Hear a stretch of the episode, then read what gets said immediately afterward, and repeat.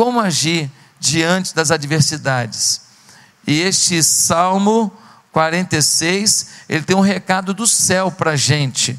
Diz assim: a palavra de Deus.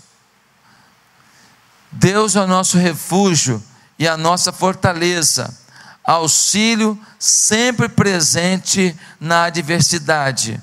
Por isso, não temeremos, ainda que a terra trema e os montes afundem no coração do mar, ainda que estrondem as suas águas turbulentas e os montes sejam sacudidos pela sua fúria. Há um rio cujos canais alegram a cidade de Deus, o santo lugar onde habita o Altíssimo. Deus está nela, não será abalada.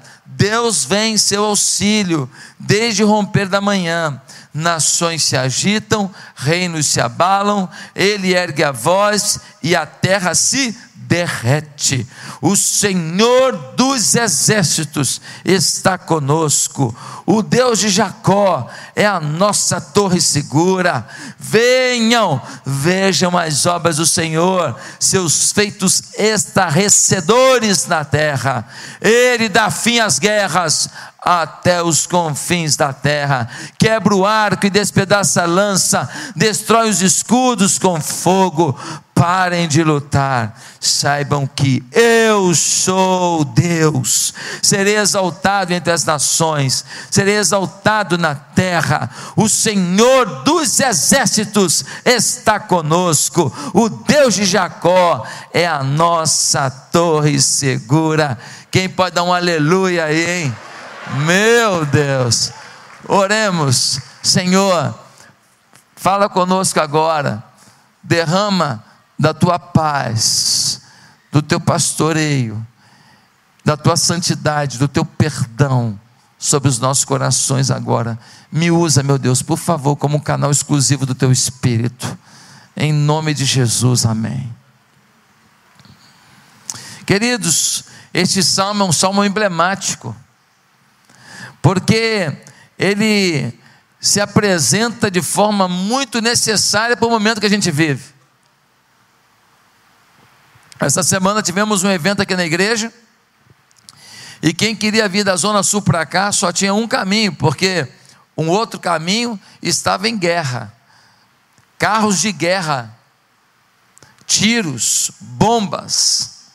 Um dia desse eu conversava com uma pessoa, ele disse que ele chegou no lugar e tinha lá um grupamento que não era um grupamento da polícia, era uma outra organização. E ali tinha mais de 100 fuzis. Eu falei mais de 100, mais de 100. Isso está na mão, não é da polícia, e nem é do exército. Meus irmãos, como está complicado viver. Versículo 1 diz: Deus é o nosso refúgio e a nossa fortaleza, auxílio sempre presente na adversidade. Quanta adversidade! Quanta diversidade. Como está complicado trabalhar. Como está complicado manter emprego. Como está complicado empreender e todo dia ter um fiscal corrupto querendo tirar dinheiro de você. Como está difícil montar um negócio e todo dia ter uma organização criminosa do Estado querendo arrancar dinheiro de você. Como está complicado criar filho numa sociedade totalmente deteriorada.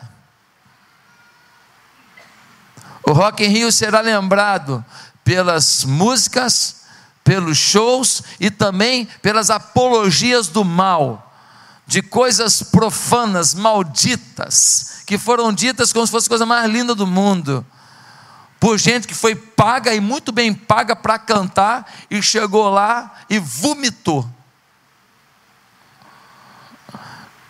Queridos, um sucessor de Freud afirmou: nunca fomos tão infelizes. Isso é fruto da mídia negativa.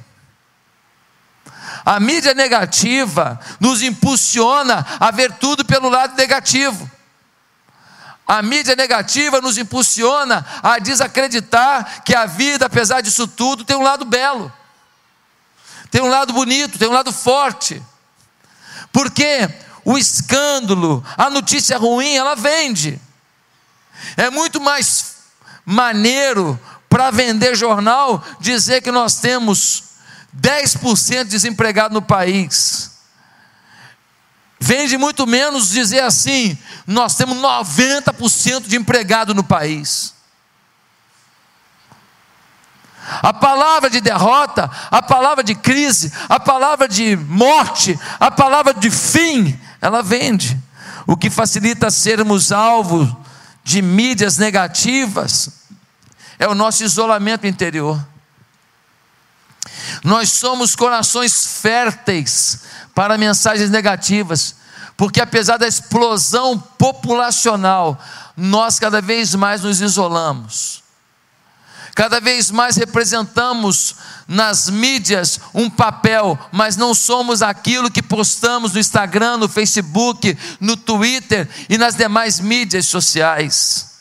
Queridos irmãos, há uma solidão. Solidão não é ausência de pessoas, solidão é ausência de intimidade. Não temos amigos mais chegados que irmãos, que podemos contar a dor que, que nos abate, a luta que nos constrange, a dificuldade com a esposa, a dificuldade com o marido, a luta com o filho, a luta com o pai, a luta com a mãe, o abuso sofrido, a conta que a gente não tem dinheiro para pagar, a vergonha que a gente passou, o emprego que a gente perdeu e o patrão tinha razão de ter mandado a gente embora. Ficamos sozinhos. Sabe por que, que nós não temos intimidade?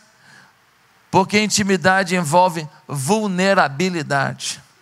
Quando eu dou intimidade, a pessoa sabe onde eu sou vulnerável, ela sabe as minhas imperfeições, ela sabe onde eu sou frágil, ela sabe onde eu, tenho limitações, ela sabe aonde eu tenho minhas fraquezas, e isso acontece por demais na nossa vida. Nós não queremos mostrar as nossas fragilidades e não somos ajudados, e aí nos tornamos cada dia mais ansiosos. O que é a mente ansiosa? A mente ansiosa é uma mente que vive em guerra entre a mente presente e a mente futura. A mente ansiosa é uma mente que vive pensando no futuro e acaba deixando de usufruir dos momentos bons do momento. É uma mente que vive completamente atrapalhada, refletindo e duvidando que vai ser bom o futuro. E ela acaba não experimentando e nem arrancando o melhor perfume que o momento presente pode dar. Isaías 61, um texto tão lindo. Isaías, capítulo 61. Está na sua Bíblia. O Espírito do Soberano, o Senhor está sobre mim, porque o Senhor ungiu-me para levar boas novas aos pobres, enviou-me para cuidar dos que estão com o coração quebrantado, anunciar liberdade aos cativos e libertação das trevas aos prisioneiros, para proclamar o ano da bondade do Senhor e o dia da vingança do nosso Deus, para consolar todos os que andam tristes e dar a todos os que choram em Sião uma bela coroa em vez de cinzas, e óleo de alegria em vez de pranto, e um manto de louvor em vez de espírito deprimido. Eles serão chamados carvalhos de justiça, plantio do Senhor para a manifestação da sua glória.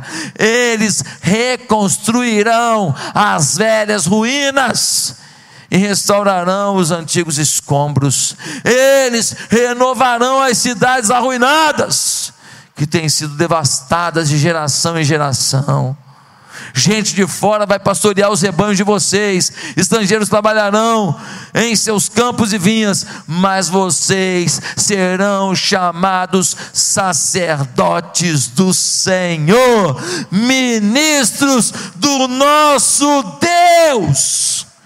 Vocês se alimentarão das riquezas das nações, e do que era o orgulho delas, vocês se orgulharão, em lugar da vergonha que sofreu meu povo, receberá a porção dupla, e ao invés de humilhação, ele se regozijará em sua herança, pois herdará porção dupla em sua terra e terá alegria eterna, porque eu, o Senhor, amo a justiça, odeio o roubo e toda maldade, em minha fidelidade os recompensarei e com eles farei aliança eterna. Aleluia! Sabe quem são esses que vão reconstruir a cidade?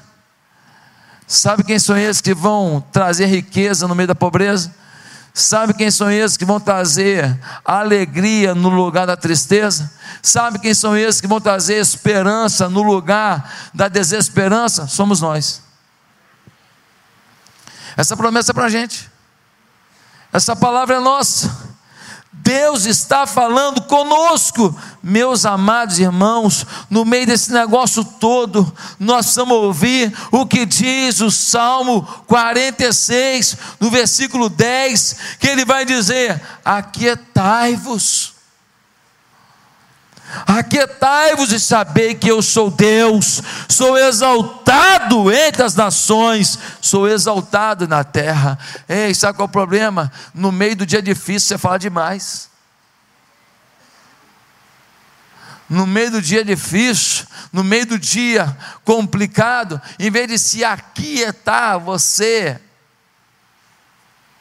amaldiçoa, murmura, xinga, acusa, bota bota o dedo em alguém, fala para alguém, empurra alguém, machuca alguém, cobra de alguém, e então você não se aquieta.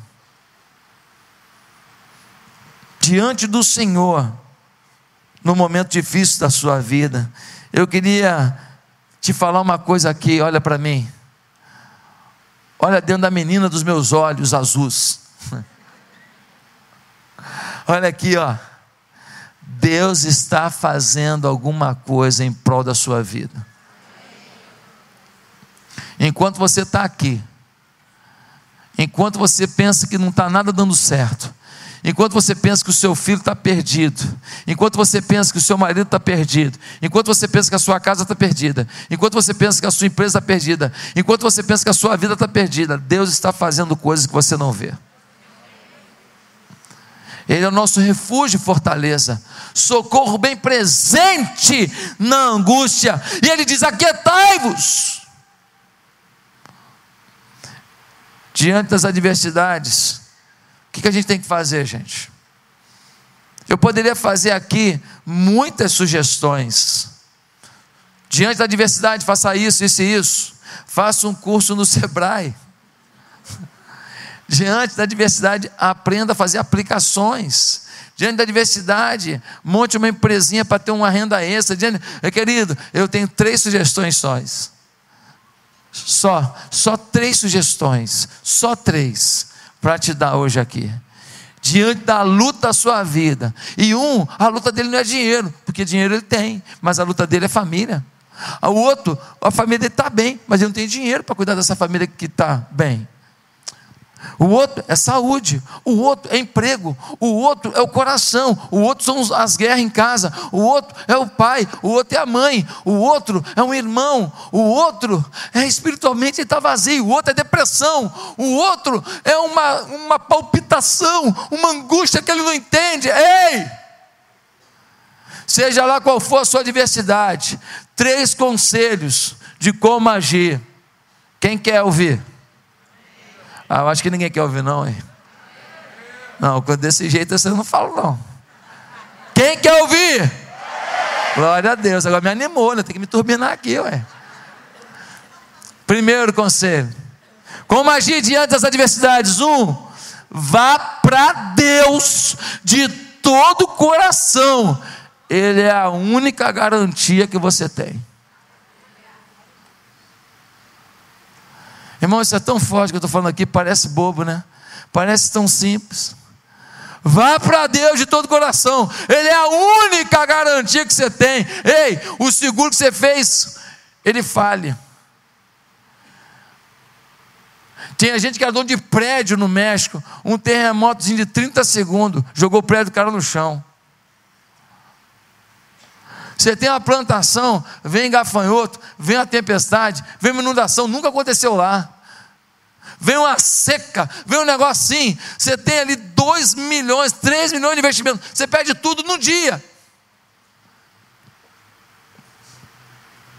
Vem um doente, bota fogo na sua plantação, entra com gasolina, solta ali, ó, acende um fósforo e sai correndo, queima tudo num dia.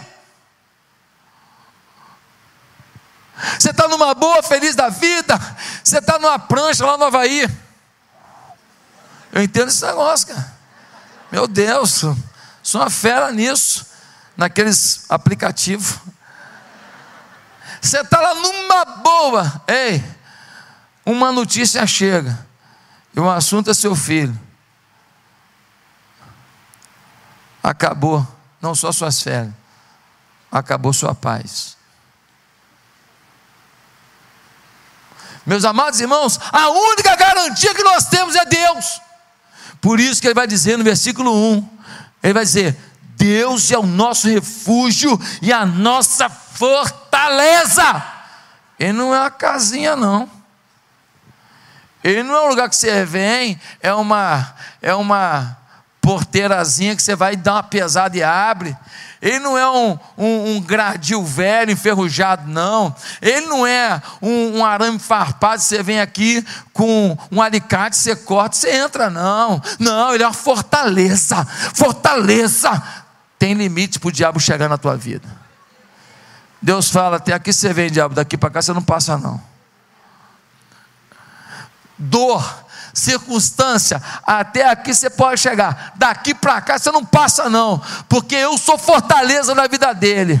Eu permito o sofrimento, eu permito a luta, eu permito a dificuldade, porque eu tenho tratamento com ele. Eu amo e eu trato, e o sofrimento é meu melhor sistema de treinamento, é melhor do que os cursos todos que vocês fazem da igreja, é melhor do que tudo o sofrimento. O sofrimento ensina demais a depender de mim, a crer em mim. Eu estou tratando com ele agora, até aqui você vem, diabo, daqui para lá não. Sofrimento até aqui você vem, daqui para lá não, porque daqui para cá ele não aguenta, mas até aqui ele aguenta. Ele aguenta, eu sustento, eu trabalho e ele cresce. Ele avança.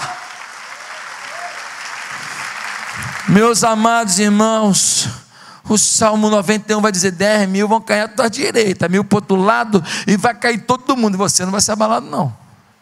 Agora você imagina você estar numa guerra, cai mil de um lado, dez mil do outro, você fica em pé sozinho. Todo mundo com o revólver apontado para cá e só você em pé. Adivinha qual é o normal? Tirou alvo. Tirou alvo, caiu 10 mil, caiu mil, ficou só você em pé. E todo mundo que estava atacando seus parceiros fala assim: Ué, só tem ele em pé. Vamos lá, quem acerta? Dou-lhe uma, dou-lhe duas, dou-lhe três. Mas Deus diz assim: vai ficar de pé e ninguém vai te acertar. Meus queridos, é lindo ver o cuidado de Deus. Lembra quando Davi estava em Ziglag? Os seus amigos o rejeitaram, os seus inimigos o rejeitaram. E Davi agora não tem nem amigo nem inimigo, não tem ninguém por ele, ninguém que ajuda ele, que ele tentou com os inimigos ajuda. Ele agora está sozinho, ele buscou o Senhor.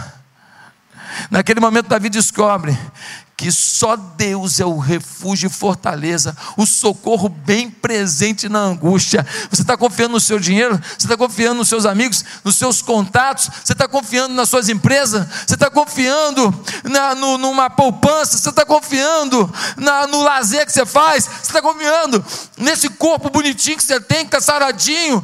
Olha o tanquinho, estou até lavando roupa aqui, pastor, estou bem demais. Ei!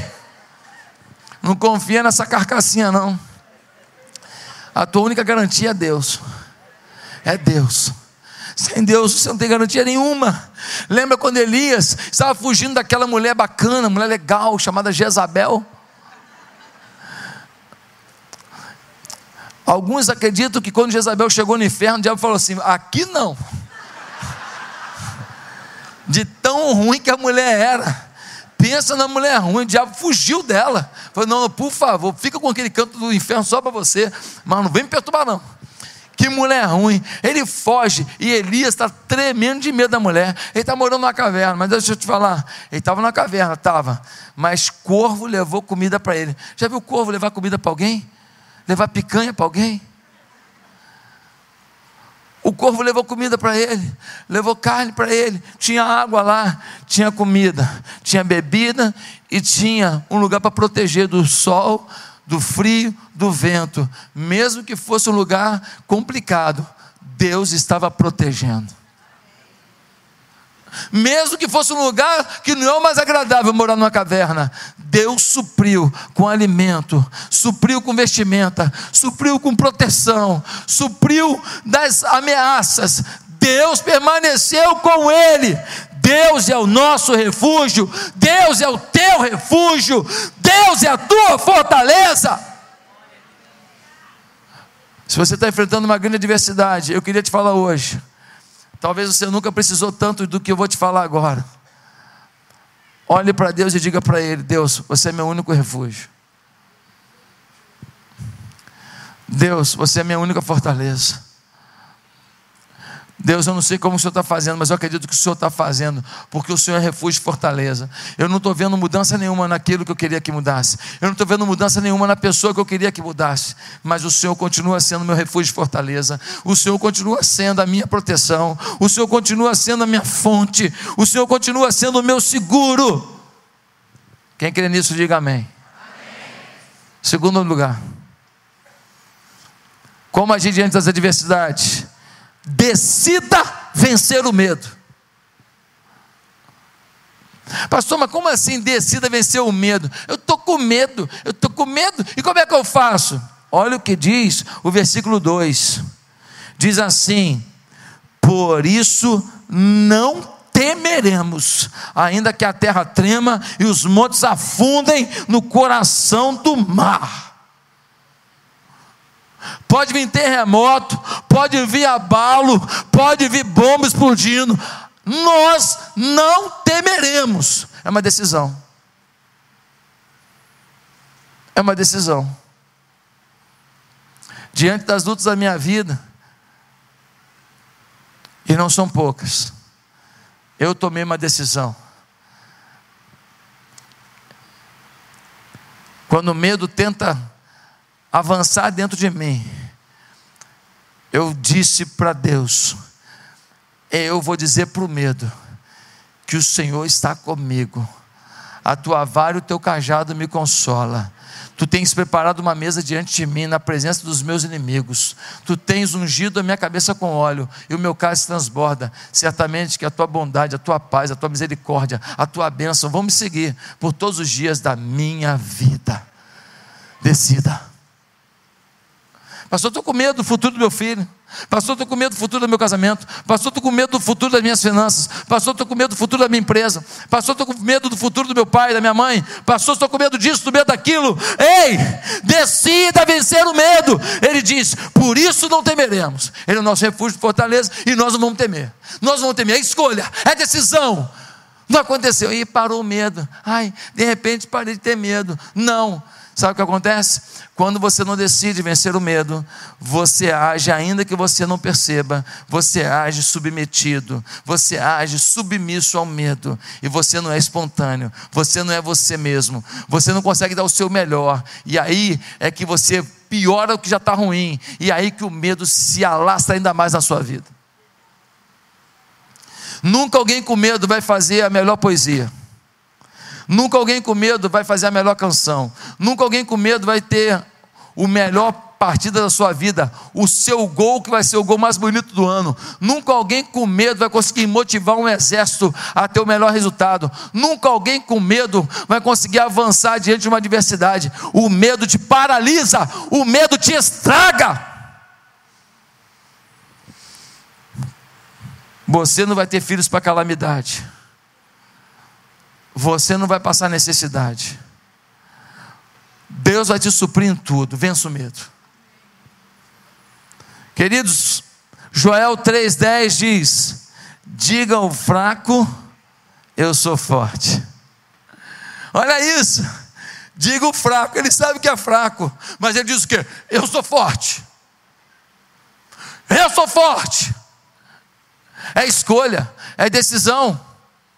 É uma coisa interior, mais do que o exterior, mais do que a habilidade, mais do que a genética. Você é muito mais definido pelas suas escolhas do que pela sua genética. Você é muito mais definido pelas suas escolhas do que pelo arcabouço de habilidades que você já descobriu. A batalha é de convencimento. O inimigo quer que você ore com medo, trabalhe com medo, busque com medo, faça com medo, ajude com medo, tudo com medo, para tudo ser relaxado, mais ou menos, sem graça, sem fé. Se, não for, se fosse pelo medo, os nossos jovens já não estariam em três comunidades, entrando na quarta essa semana. Se fosse pelo medo, a gente não ia deixar pessoas maravilhosas sem conhecer Jesus. Meus amados e queridos irmãos, alguns pais estão com medo da universidade, Alguns jovens estão com medo da pressão da universidade. Eu queria te falar o seguinte: você tem que ir para lá e ser testemunha do reino de Deus. Você tem que ir para lá e peitar. E vai ter um monte de gente que vai te seguir. E Deus vai fazer reviravolta lá. Sem brigar, sem discutir, sem xingar. Simplesmente vivendo e testemunhando. Nós não temos que ter medo. Nós temos que saber que Deus está conosco. Não podemos ter medo da universidade. Lembra de quatro jovens que foram para a universidade? Sadraque, Mesaque, Abednego e Daniel. Eles foram para a Universidade da Babilônia. Eles foram para lá para ser preparados por Nabucodonosor para servir ao Império Babilônico e assim desconstruir no coração dos jovens mais talentosos do reino de Israel a possibilidade de um dia ter um levante contra a Babilônia. A estratégia é inteligente. Eu vou aculturá-los na Babilônia. Eles vão para lá. Daniel foi parar na cova dos leões, mas três vezes ao dia ele continuava orando e não deixou de orar ao seu Deus. Sadraque, Mesaque e Abednego foram jogados na fornalha de fogo ardente, foram jogados lá porque eles não se curvaram diante de um falso Deus. E o que aconteceu com eles? Nem um fio de cabelo ficou com cheiro de fumaça. Ontem eu fui pregar no centro de São João de Meriti, na marcha para Jesus. Um amado irmão veio falar comigo. Ele veio falar comigo, mas ele estava com tanta cachaça, mas tanta cachaça, que ele falando comigo a um metro. Meu Deus do céu, quase que saiu fogo na minha orelha. Eu saí dali, depois assim, falei assim, gente, eu estou com um cheiro de cachaça danado. Uma baforada dele, uma baforadinha só que ele.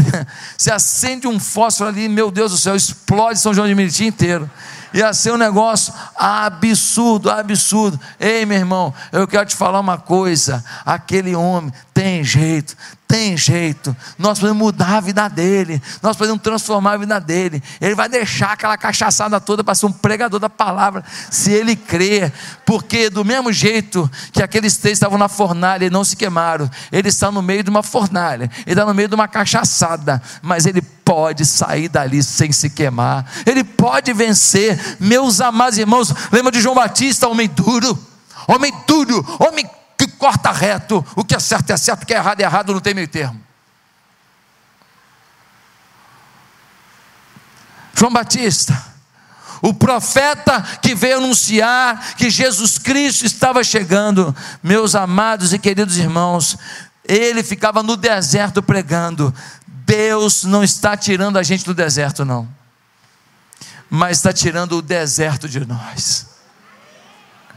Ele estava no deserto, mas ele estava no deserto pregando as palavras de águas vivas. Ele estava no deserto pregando no meio da sequidão as palavras da fertilidade de Deus. As palavras do encharcamento de Deus, as palavras da água de Deus. Queridos e amados irmãos, somos chamados para transbordar tudo à nossa volta. Somos chamados para levar as pessoas a compreenderem que Deus é nosso refúgio, fortaleza, socorro bem presente na angústia e que por isso não temeremos. Decida agora, fala assim: Eu não vou temer, não. Fala, eu não vou temer, não. Eu não vou temer, eu vou enfrentar com Deus e eu vou vencer. Com Deus eu vou vencer, eu não vou temer. Com... Fala aí, fala minha, fala, fala. Fala com a boca, sabe o que é falar? Falar, falar. Fala, fala. Eu vou vencer, eu vou vencer, eu vou vencer. Eu estou com Deus, eu vou vencer. Eu vou vencer, com Deus eu vou vencer. Essa luta que eu estou vivendo, eu vou vencer em nome de Jesus. Deus vai me dar a vitória. Fala, fala com a tua boca, fala, fala com as tuas mãos. Fala, fala, eu vou vencer, vencer, eu vou. Fala, eu vou vencer, eu posso, com Deus eu posso, Ele é meu refúgio, Ele é minha fortaleza. Ah, meus queridos, nós somos termostatos, nós não somos termômetro, não. O termômetro dá, ele marca a temperatura do ambiente. Nós somos termostato. Nós definimos a temperatura do ambiente. Termostato. Se botar 20 graus, vai ficar 20 graus, porque quem define sou eu está tudo ruim, mas Deus é comigo e vai ficar tudo bom. Está tudo mais ou menos comigo, vai ficar maravilhoso. Nós podemos ser uma lanterninha, mas no meio da escuridão, uma lanterninha aparece, sim ou não? A lanterninha mais pequenininha, ela aparece. No meio da escuridão, a lanterninha aparece. Meus irmãos, nós temos as respostas que o mundo procura. Nós temos. O mundo está procurando paz, alegria, satisfação, é, gozo. Nós temos a resposta. Nós temos e nós vamos ficar calados com medo. E aí o mundo falou porcaria, falando porcaria, falando porcaria, e a gente calado. E a gente com medo. Não vou falar não para não ficar, pegar mal, para não chatear. Não vou falar não porque eu tenho esse problema também aqui. Eu não vou. Não, o que é verdade é verdade, o que é certo é certo, o que é justiça é justiça. Nós não vamos parar de falar não. Nós não vamos parar de falar, não. Nós vamos falar o que nós temos a dizer. Se você permitir a mentira do diabo, ele vai dominar a sua vida. Se você se calar para o diabo falar, ele fala mais alto que você. Se você demole, ele que bota as palavras na sua boca, ele destrói sua família, ele destrói seu coração, ele destrói sua vida, ele destrói seu ministério, ele destrói sua célula. Ah, minha célula está com três pessoas só. Pois é, então você declara hoje que você vai botar 30 essa semana, e você vai trabalhar que nem um condenado, você vai orar que nem um, um alucinado, e você vai buscar a Deus como você nunca buscou, você vai jejuar, e você vai dar o seu melhor, e você vai botar 30 lá, de 3 para 30 pessoas. Não pegou pesado, não peguei não. Fala que é churrasco.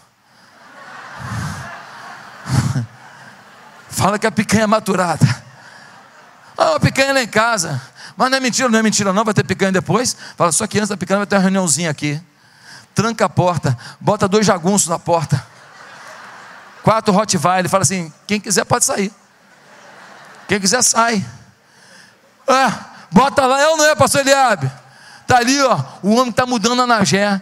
O pastor Paulo falou assim: abre uma célula lá. Ele abriu uma cada dia da semana, uma segunda, uma terça, uma quarta, e toma ali cachorro quente no povo, e toma lanche para o povo, e o povo foi, começou lá com a família dele, ele, a mulher, um filho. Hoje, eles têm 1.600 pessoas, numa igreja, numa cidade de 24 mil pessoas, que só 4 mil é na cidade.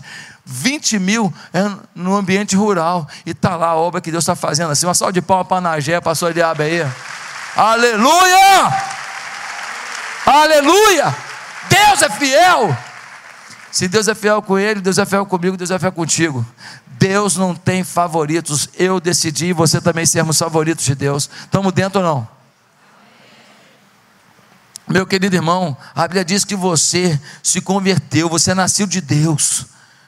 E a Bíblia diz em 2 Coríntios 5,17: Quem está em Cristo, eu acho que eu não ouvi direito. Quem está em Cristo, nova criatura é. O que aconteceu com as coisas velhas? Já passaram, eis que tudo. Pare de lembrar da miséria que foi a sua vida. Viva o novo de Deus.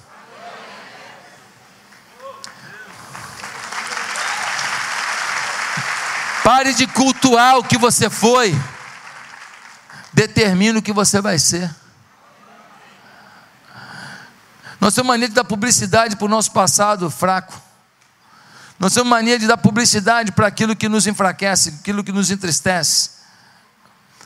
A orgia, a mentira, a bebedeira, a cachaçada, as drogas, as decepções, as traições, as, as coisas erradas, as violências, os abusos que sofremos. Ei! Vai dar ibope por mal? Pega o mal hoje, fala para ele Mal, tem um negócio para falar contigo. Papo reto, nós dois aqui, mal. Queria te falar uma coisa. nunca mais apareça lá em casa, vagabundo. Se aparecer, eu vou te arrebentar. Eu estou com um taco de beisebol e eu escrevi nele: diálogo. Teria um diálogo com você. Mal, você perdeu, porque as coisas velhas já passaram. Quem está em Cristo, nova criatura é. Eis que tudo, fala comigo, eis que tudo é atitude. Eis que tudo se fez novo. Aleluia tudo se fez novo. Nós não podemos achar que não vai acontecer conosco algo grandioso por causa do erro que cometemos no passado. Deus quer que você siga o fluxo da graça, o fluxo do perdão, o fluxo do carinho de Deus. Ah, pastor, eu tenho muitos pecados. Eu queria te lembrar uma coisa: um dia num jardim, Adão pecou. Um dia no jardim, Adão pecou, não foi? Pois é, um dia num jardim, um homem chamado Jesus de Nazaré pediu ao Pai que perdoasse todos os seus pecados. Ele disse ao Pai: Pai, se o Senhor puder passar de mim esse cálice, o Senhor passa. Se não, se só tivesse jeito para perdoar o pecado deles, eu estou aqui. Num jardim, o homem pecou e o pecado chegou a você. Num jardim, o homem tomou a decisão de pagar pelo teu pecado. Dali ele foi levado para a acusação e então levado ao Calvário. E ali o sangue de Jesus foi derramado, nos purificando de quê? De todo pecado. 1 João 1, 7. Todo o pecado você pode muito mais com menos. Eu queria pedir para os empresários aqui: profetiza, você trabalhar menos e ganhar mais. Senhor, eu queria trabalhar menos, que eu queria trabalhar mais para Jesus e ganhar mais dinheiro ainda para fazer mais ainda para o reino de Deus. Profetiza, profetiza, ter mais qualidade de vida. Profetiza, eu quero trabalhar menos e ganhar mais. Ué, a lógica humana é trabalhar mais para ganhar mais. A lógica do reino de Deus é trabalhar menos, confiar mais e ganhar mais. Porque quando você ganha mais, você ajuda mais gente. Quando você ganha mais, você tem mais tranquilidade. Quando você ganha mais, você é oferta no reino. Pega essa bênção. Eu vou trabalhar menos, eu vou planejar para trabalhar menos. Eu quero ganhar mais.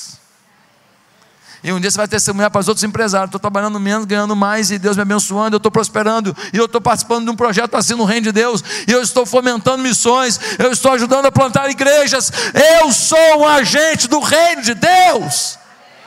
Efésios 2, versículo 10, diz assim: porque somos criação de Deus, realizada em Cristo Jesus, para fazermos boas obras, as quais Deus preparou antes para nós as praticarmos. Ei, você é a criação de Deus para fazer boas novas, você é uma poesia de Deus. Você é uma música, ei, você é a música que ganhou o um festival para Deus. Ei, você é a medalha de ouro que Deus ganhou na final olímpica. Ei, você é a conquista de Deus. Você foi preparado para fazer boas obras em nome de Deus, para que o nome dele seja exaltado. Ah, queridos, quantas vezes a adversidade chega e a gente fica com medo. Lembra de Moisés? Moisés estava lá diante do Mar Vermelho, o exército de Faraó vindo furioso, os filhos dele morreram. Quando um filho morre, alguém fica feliz? Quando um filho morre, alguém fica em paz. O filho morreu, eles estão enfurecidos, e eles vêm atrás, e as espadas e as lanças, eles querem matar, matar, e depois o que não matar, eles vão levar de novo como escravo, e vai ser pior do que antes a escravatura agora no Egito. Moisés fala: Senhor, e agora? Senhor, mar vermelho aqui, o exército vindo ali, montanha de um lado, montanha do outro. E agora eu estou aqui com dois milhões de pessoas. Senhor, o que, que eu faço? Deus fala para Moisés assim: Moisés, dá mais uma olhada para trás. Ele olha, vê aquele exército dos egípcios. E Deus fala assim: olhe agora porque você nunca mais os verá. O mar vermelho se abre, o povo de Deus passa, o ímpio pensa que pode passar por onde você passa. E eles vêm atrás, quando eles entram nas águas, o mar se fecha e aqueles homens morrem diante de Moisés. Ei, quando você vem ao mundo, Deus já preparou o seu enxoval. Quando você vem ao mundo, Deus já preparou tudo para você vencer. Quando você vem ao mundo, Deus já preparou tudo para você ser um vencedor.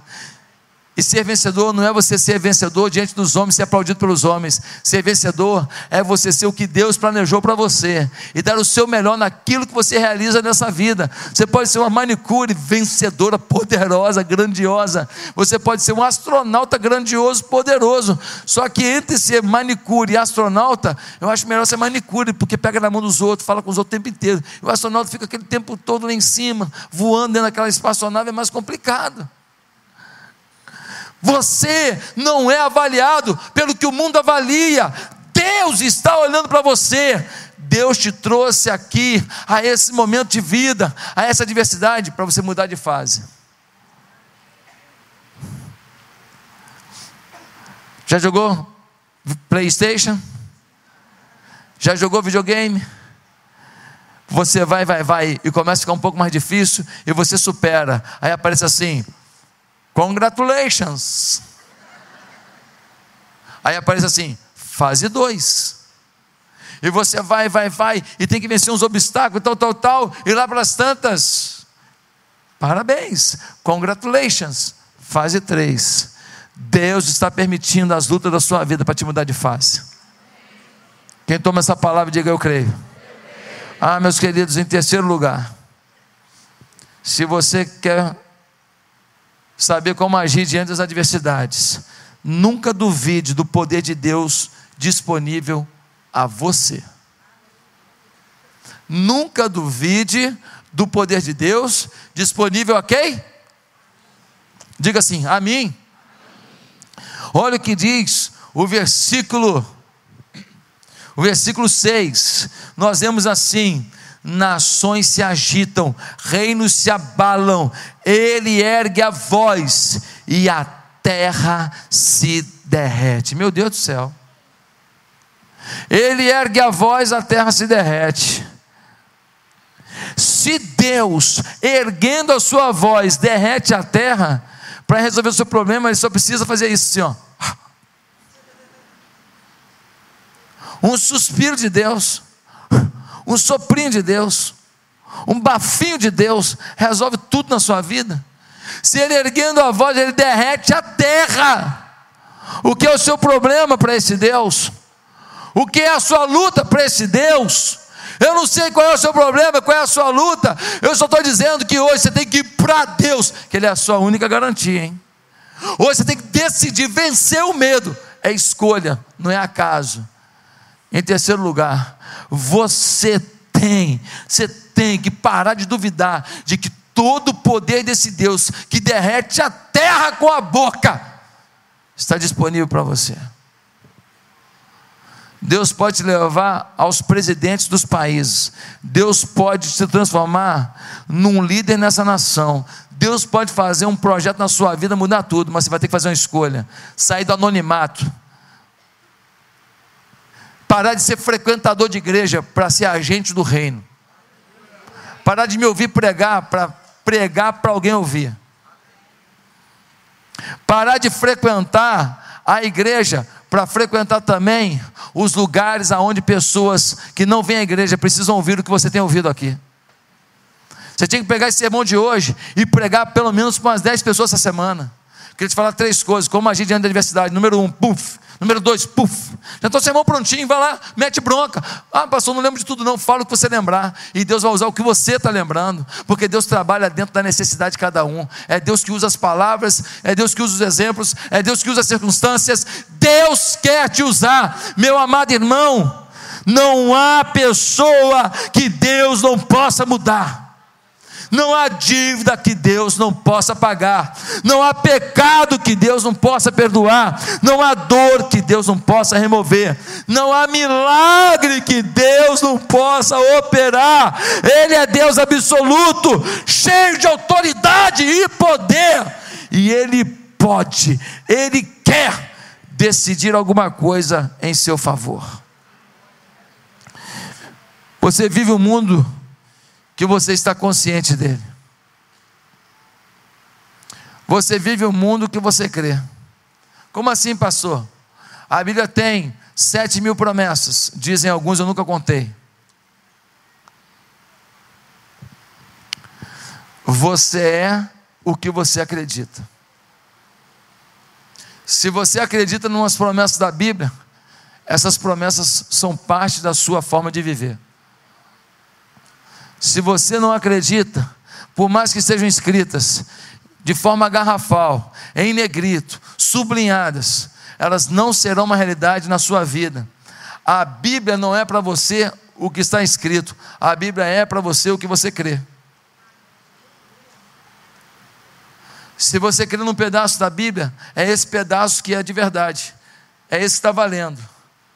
Esse é a vera para você. Meus queridos irmãos, igreja, eclesia, chamados para fora, é lugar de autoridade.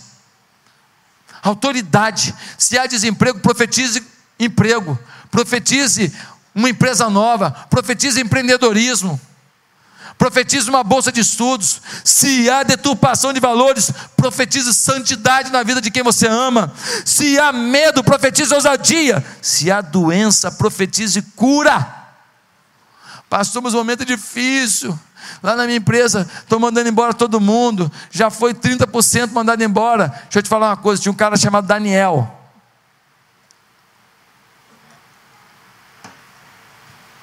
Homem temente a Deus.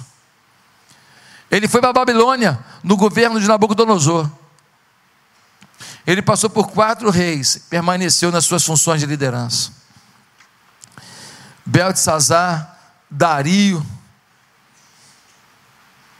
e Ciro. E todos esses reis, o emprego de Daniel estava garantido. Deus tem portas para você. Às vezes você é mandado embora, é o presente de Deus na sua vida. Aqui na igreja tem empresários que só são empresários milionários, ricos hoje, só são pessoas bem-sucedidas hoje, sabe por quê? Porque um dia tiveram o dissabor de ser mandado embora. Pensa numa vitória na vida deles, ter sido mandado embora. Porque se eles não tivessem sido mandados embora, estavam trabalhando na mesma função, no mesmo jeito, ganhando isso, ganhando aquilo, tomando aquelas broncas do mesmo jeito, e, e, e e sem ter toda a expressão de empreendedorismo, de força deles manifesta. Meu querido, talvez a luta que você está vivendo é a grande oportunidade de você conhecer a Deus de perto, orar como você nunca orou. Quando Jesus mandou os discípulos, falou: vocês vão pregar, está lá em Mateus capítulo 10. Vocês vão pregar, não vão levar dinheiro, não. Vocês vão com o alforje vazio. Vocês vão chegar na cidade, procura um homem de paz, fala para ele: ó, você me dá comida aí, ele vai dar comida. Se a nossa cidade rejeitar vocês, quando sair, sacode a poeira do pé, que essa cidade não é digna de vocês. Por que, que Deus mandou os caras sem dinheiro? Será que Deus é contra ter dinheiro? Não, claro que não. Tinha um monte de mulher rica que sustentava o ministério de Jesus.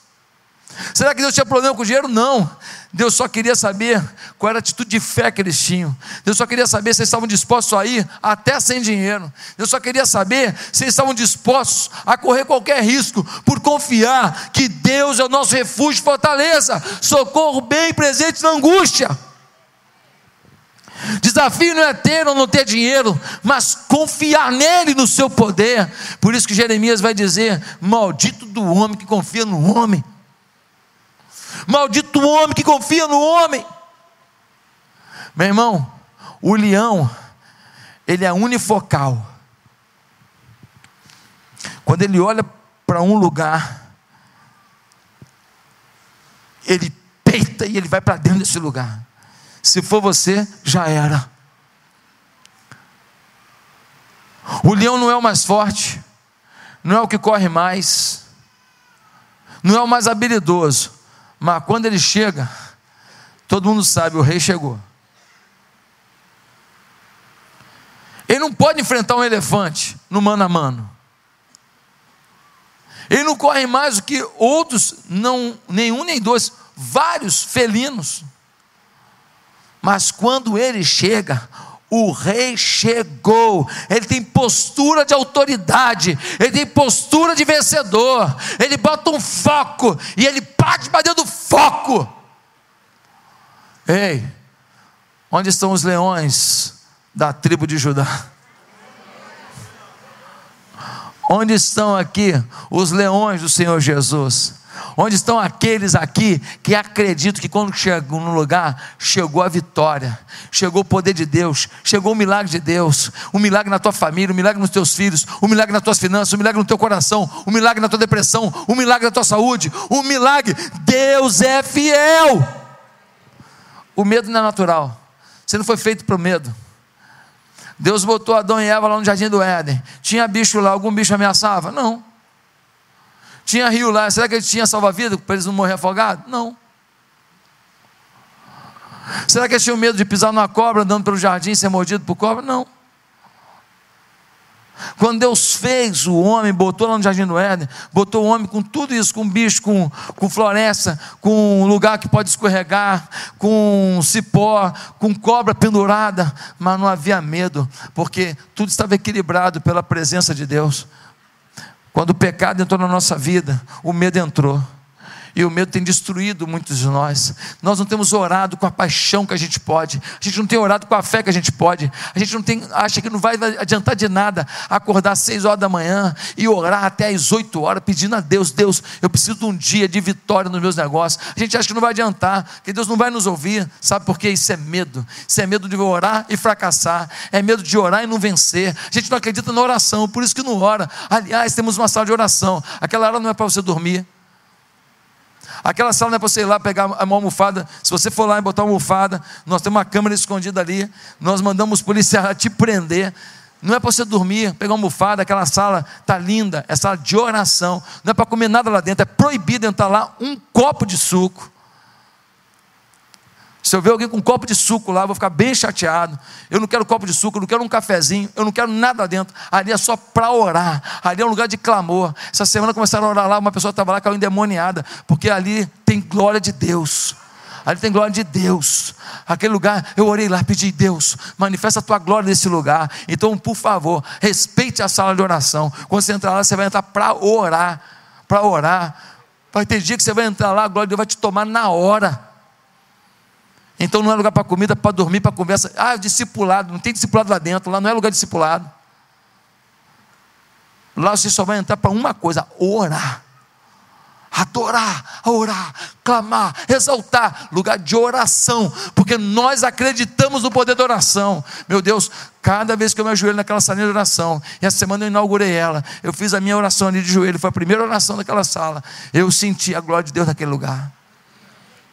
Passou naquele lugar melhor do que a minha casa, não é melhor que a sua casa, é porque aquele lugar é um lugar de todos nós, é um lugar comunitário, então é um lugar de todos nós orarmos. Então a minha oração se soma com a sua, que soma com a outra, que soma com a outra. Então isso faz aquele lugar especial, porque é um lugar de todos nós, é um lugar democrático da oração nessa igreja. Quem pode vibrar e dizer glória a Deus?